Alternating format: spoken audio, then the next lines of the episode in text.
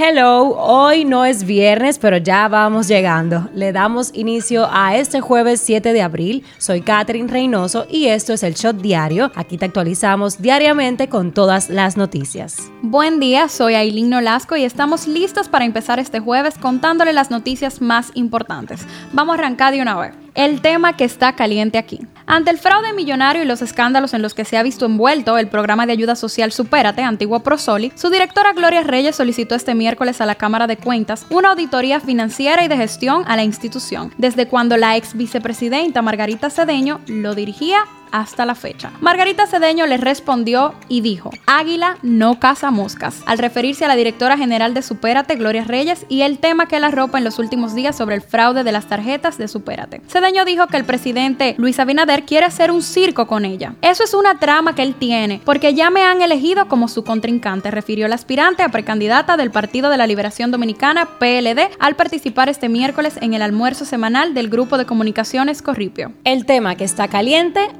Perú protesta y este es el porqué. El presidente Pedro Castillo se echó para atrás y eliminó el decreto de emergencia sin precedentes que había suspendido algunas libertades civiles en Lima, la capital. Una serie de protestas se han realizado a causa del aumento de precios de combustible, alimentos y fertilizantes que ha afectado al país en días recientes. El presidente tuvo que dar marcha atrás el martes mientras manifestantes vestidos con las camisetas rojiblancas de la selección nacional de Fútbol que ondeaban banderas de Perú desafiaron el mandato de no salir y se congregaron en el centro de Lima para exigir su renuncia. El Perú no está pasando por un buen momento, dijo Castillo después de levantar el toque de queda. Agregó que su gobierno había tenido que actuar. Estamos trasladándonos al despacho para rubricar y dejar sin efecto esta medida de inamovilidad. Esto es lo que está trending. Se habla de Pepe Goico y esta es la razón. La Junta de Retiro y Fondo de Pensiones de las Fuerzas Fuerzas Armadas, concedió al coronel retirado Pepe Goico la categoría de rango de general de brigada del ejército del país, para ser favorecido con una pensión mensual que percibe actualmente por valor de 70 mil pesos mensuales desde el 2018. Pepe Goico fue puesto en retiro con disfrute de pensión en el 2004, con el rango de coronel, por lo que le correspondería un salario de alrededor de 36 mil 700 pesos. La Dirección General de Migración dispuso que todos los extranjeros mayores de 18 años que se les ha otorgado carnet de residencia temporal y residencia permanente o definitiva deban solicitar cédula de identidad ante la Junta Central Electoral previo al cumplimiento de todas las formalidades legales. La OPRED informó que el teleférico de Santo Domingo realizará una suspensión en el servicio desde el sábado 9 hasta el domingo 17 de abril,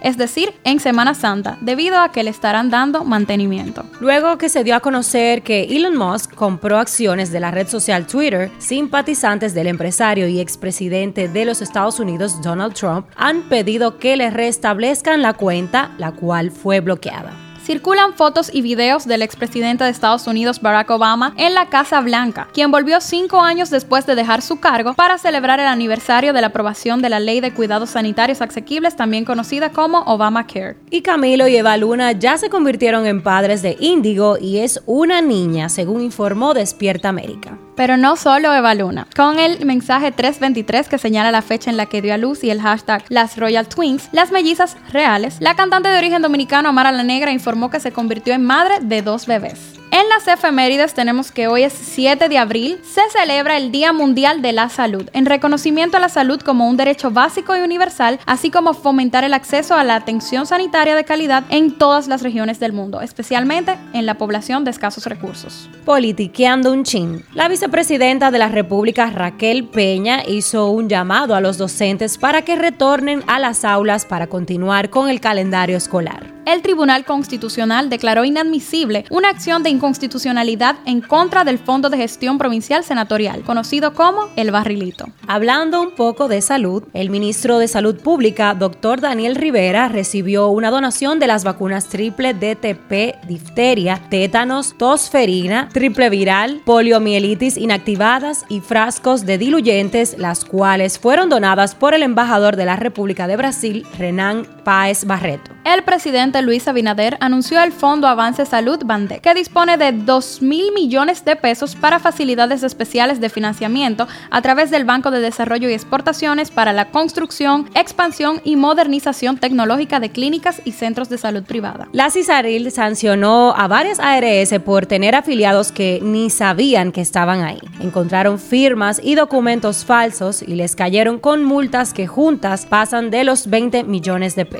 Un shot deportivo. Hoy ya por fin empiezan los juegos de grandes ligas de béisbol, MLB, luego de tantos retrasos. Ahora tenemos por delante un calendario completo de 162 juegos. Para algunos equipos, el Opening Day sería mañana, pues así lo pospusieron debido a las fuertes lluvias. Los Yankees de Nueva York anunciaron que el juego del día inaugural 2022 contra los Medias Rojas de Boston ha sido reprogramado, por eso apunta que este juego entre los clásicos rivales se realizará mañana a la una de la tarde East Time en el Yankee Stadium. En ese mismo sentido, la falta de 6.000 asientos, al menos en el Estadio Quisqueya Juan Marichal, separa a la República Dominicana de consagración con la historia y por fin ser sede de una serie del béisbol de grandes ligas y del Clásico Mundial. Los Guardianes y el tercera base dominicano José Ramírez acordaron una extensión de 5 años y 124 millones de dólares, dijeron fuentes a MLB. Pasa en TNT, pasa en el mundo. La rapera de origen dominicano Cardi B ganó una orden judicial que obliga a la youtuber Tasha Kay a eliminar y nunca volver a publicar videos difamatorios sobre ella. La empresaria y estrella estadounidense Kim Kardashian defendió en las redes sociales a la madre latina condenada a muerte, Melissa Lucio, cuya ejecución está prevista para el próximo 27 de abril, pese a las dudas que existen de su culpabilidad, y pidió la abolición de la pena de muerte. Ya son marido y mujer.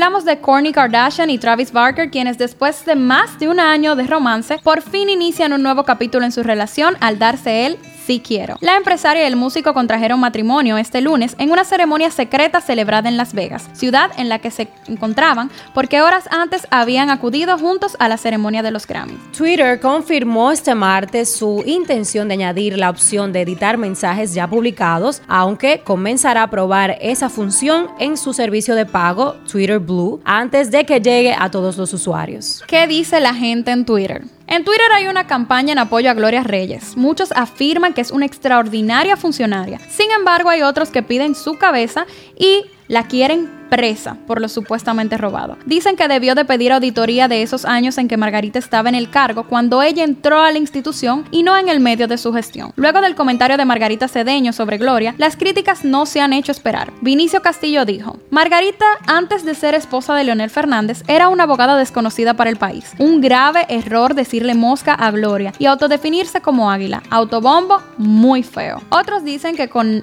esas declaraciones visibiliza la falta de inteligencia emocional, arrogancia, que no tiene discurso ni tacto y luce desesperada. Los chismes del patio. Santiago Matías opinó sobre la metida de pata de Carlos Durán, dijo que el youtuber es solo una de esas víctimas de Judas Pereira. El CEO de Alofoque Media Group mostró su solidaridad con Durán al tiempo que dijo que la entrevista pudo haber sido editada para evitar dañar la imagen del influencer. Todo el mundo le está dando al mensaje, pero no al mensajero. Hay cosas que son controlables, pero hay personas que no les importa la imagen y el honor de los invitados, sostuvo. Estreno del día. Te pasamos la lista de los estrenos de la semana. The Eyes of Tommy ahora está disponible en Star Plus. Sonic 2 estará a partir de hoy en las salas de cine. Laura Pausini, un placer conocerte, se estrena hoy en Prime Video. Mañana sale la quinta temporada de Élite en Netflix.